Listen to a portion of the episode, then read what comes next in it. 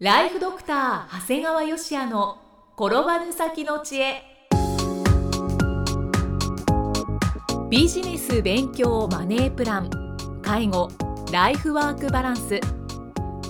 この番組では認知症専門医であり経営者でもある長谷川芳也が人生を10倍豊かにする知恵をお届けします。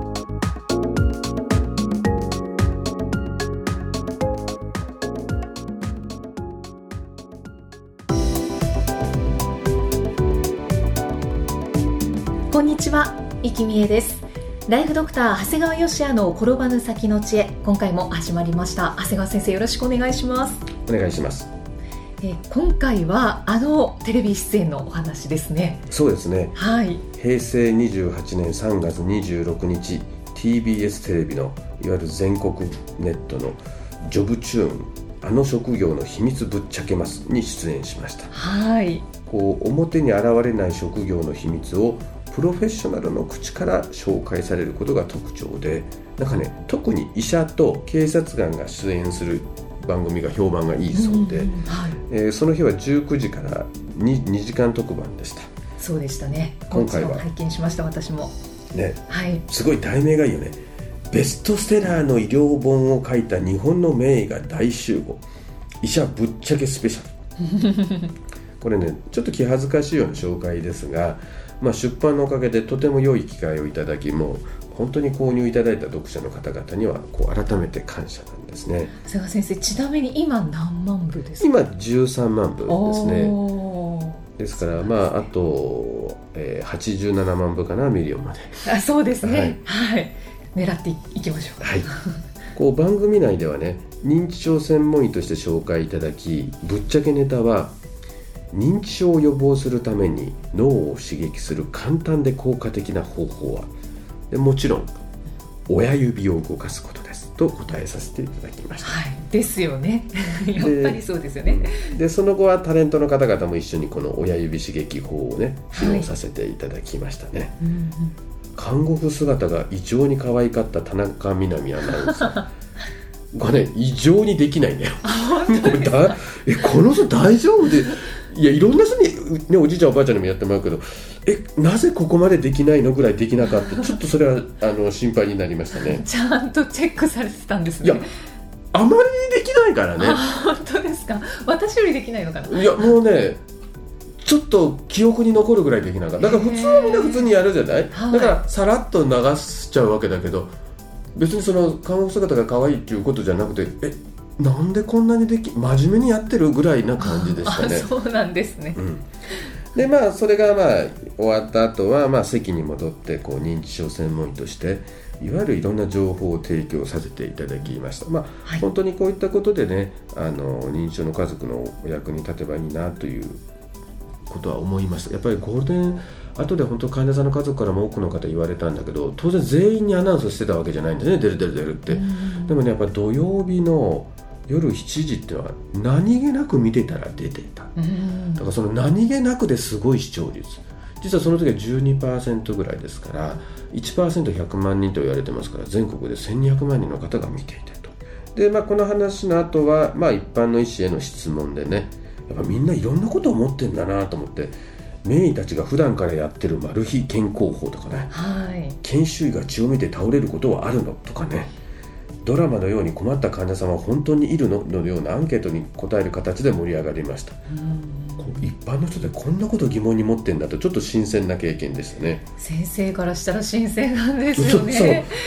でまあね。あのもちろん親指を刺激すると脳がたちまち若返り出すの宣伝もいただいたんだけどもはい。もうやっぱりねベストセラー本を出した医師って言って、まあ、大体全部で11人来てたんだけどもちゃんとやっぱり編集長さんがついてきてくれたのはもう私のこうサンマーク出版さんだけでしたね。そうだったんですね。うん。だからちゃんとそれに向けてテレビに出るということでちゃんとついてきてくれてそれに合わせてテレビ新聞広告も打ちみたいなこともちゃんとやってくれたのは、うん。あのサンマークさんだけなんですね、だから結局テレビ出ました。はい欲しいと思うじゃない？で次の日本屋さんに行きました。ありません。みたいなのが他の人はあったんだろうね。あだから僕はこのサンマークス出版さんで作ることと同じぐらい売ることに力をかけてますよっていう。僕からたちからすると当たり前の気はするんだけど他の10人の出版社さんはできてない、うん、あ出たんですか？すごいですね。で終わってんだよね。これなぜかっていうと大体本の作り手と営業が分かれてるから。本を作った人にしてみればテレビ出てくるとあそうですか。でもそこで営業とタイアップできてたらえ出るんだって。じゃあそれに合わせて何かしときましょうよってことをする。だから僕はこの編集長さんがついてきてくださったのはってそういう深い意味があるんだよね。だからまあもったいない話だなと思ってね。本当ですね、うん、だから結論からいくと僕の本以外の本って実はあんま売れてなくてね。あそうなんですか、うん、あこのご出演された後。そうそう。だからあのベストセラー本って言ったんだけど10万部売れてるのは僕だけで、はい、ほとんどの人はあのほとんど売れていないっていうのが実際なんですね。だからまあこんなもんなんだなってどこの世界もねきちっとやるとこはきちっとやるけどやんないとこはやんないんだなということですね。ただこのテレビに出てねいろんな貴重な経験をさせていただきました。はい、どう？なんか結構その場その場でなんか適当にやってる感ない、まあ、先生方はきっと話す内容はちゃんと決められているんだろうなっていうふうに見ていたんですけど、うん、タレントさんはおそらくアドリブですよね。もうほぼ違うの。全部台本通り。え？もう医者だけじゃなくてタレントさんも全て台本です。あの質問もですか？もう全部です。そうなんですね。だからもうすごい台本の作り込みがあった上で、はい、まあ、全体の1割もないんだろうけどアドリブが入って笑いになるんだよね。へえだからやっぱ恐れも思ったもう全部アドリブでいい加減にやっとったら笑いは取れないんだなと思って。ある程度きちっと作り込みをしてきちっとしたことがある中のちょっとしたアドリブがあって初めて笑いになるんだなと思いましたね。だからそういった意味ではそのその1割もないところのねとこってすごいすごいなと思ったねそこの切れ味っていうのはね。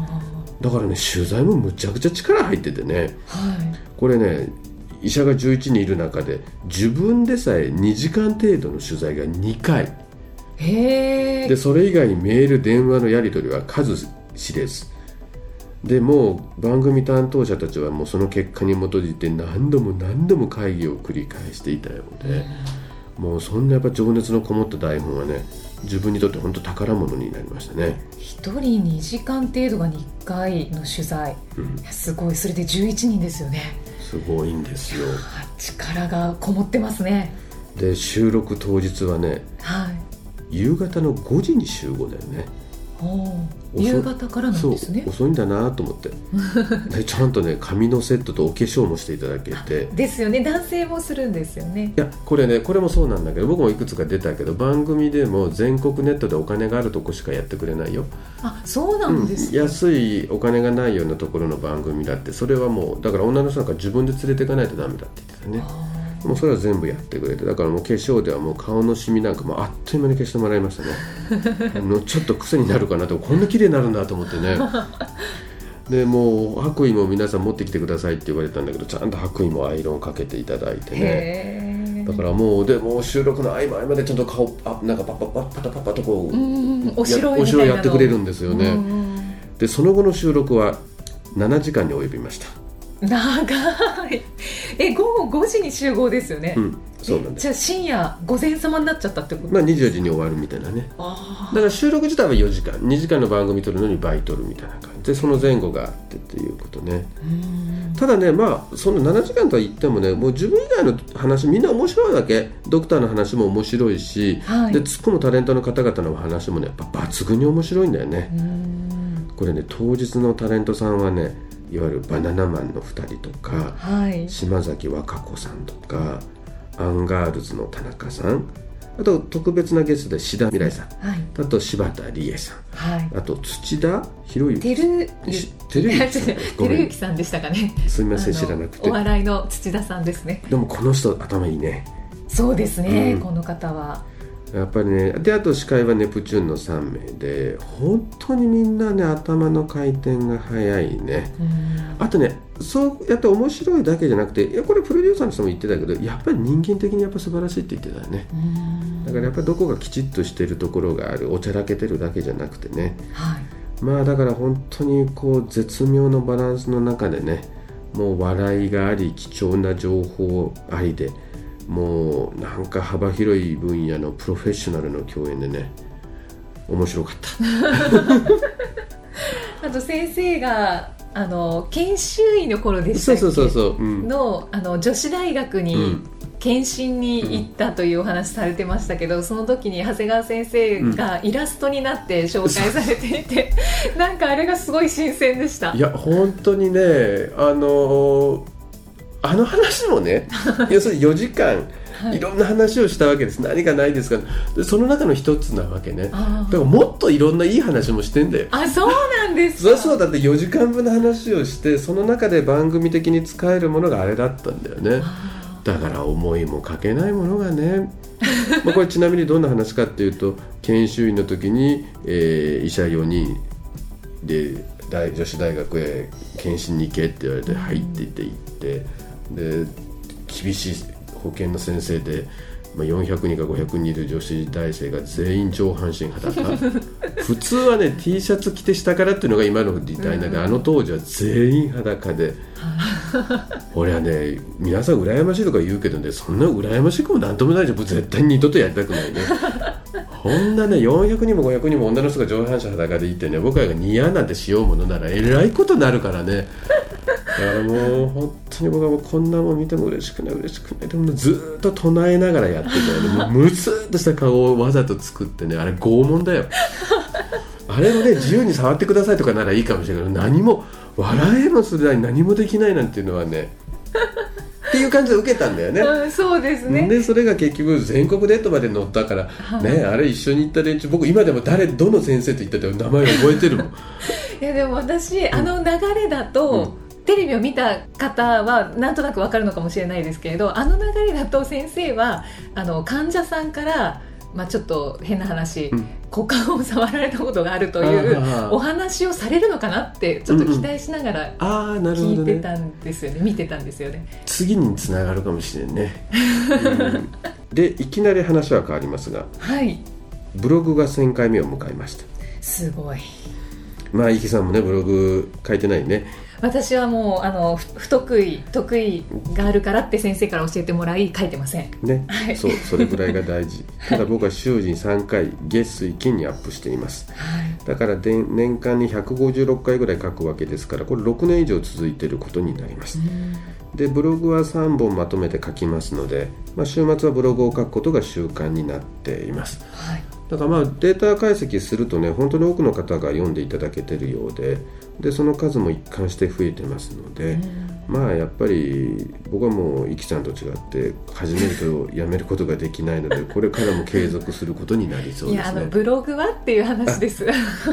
まあでも大抵ブログも書けな人はまあ まあでもよく聞かれるんでどうすればブログは続けられることができますか？ネタはどうやって考えるのですか？って逆にブログを続ける意味があるのですか？という質問を受けることがありますね。まあ、ただまあこんな質問する人はもうそもそもブログをおすすめしませんうんもうはっきり言うと継続することは僕は才能だと思ってます確かに。でも決してねこれなんか言うとなんだお前才能自慢してんのかと思われちゃうんだけどでもね得意不得意ってあるやんうんはい。だって足が速い人は練習しなくても速いんだってそうですね。でで確かに練習してある一定のレベルにはなるんだけどでも才能がある人が練習するケースには絶対勝てないんだよねうん。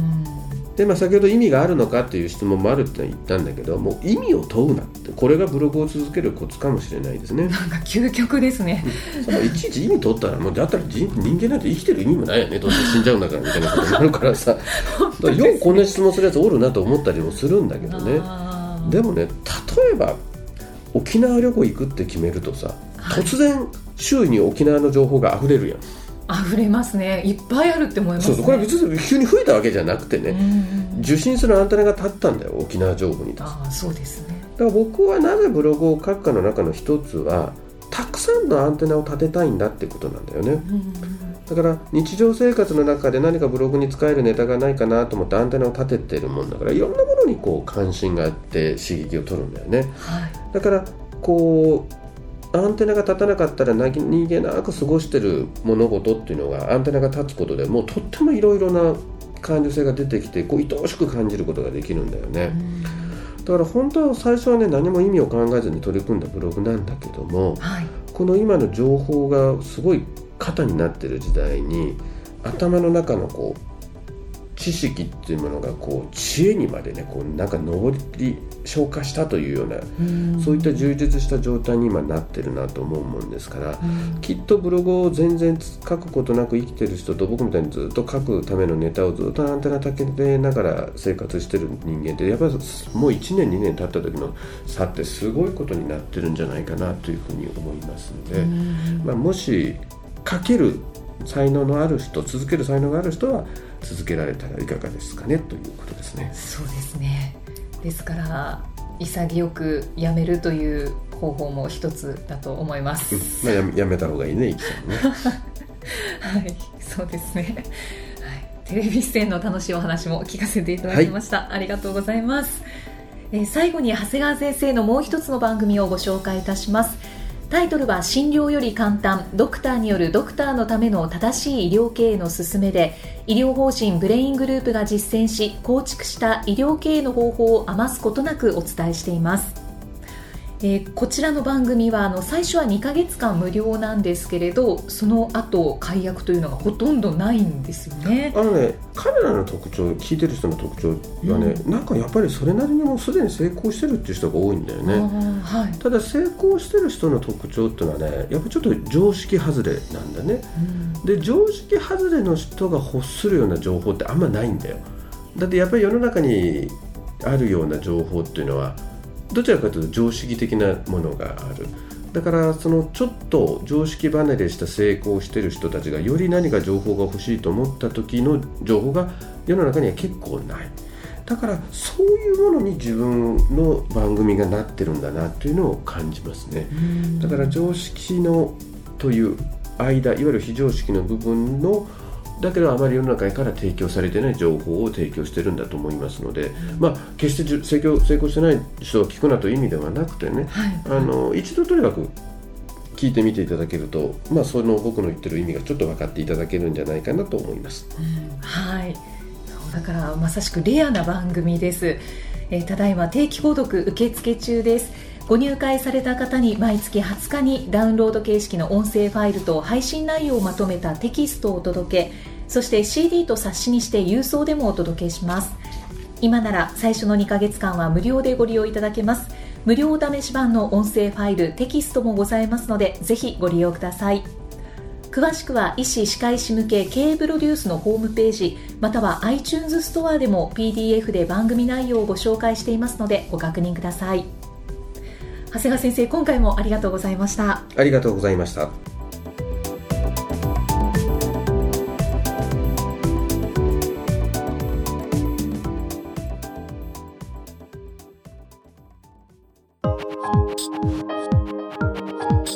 今日の放送はいかがでしたか？番組ではご感想や長谷川よしあへのご質問をお待ちしています番組と連動したウェブサイトにあるホームからお申し込みください。URL は http コロンスラッシュスラッシュ brain-gr.com スラッシュ podcast スラッシュ。http コロンスラッシュスラッシュ。ブレイン -gr.com スラッシュポッドキャストスラッシュです。それではまたお耳にかかりましょう。この番組は提供ライフドクター長谷川嘉哉。プロデュースキクタス。ナレーションは生きみえによりお送りいたしました。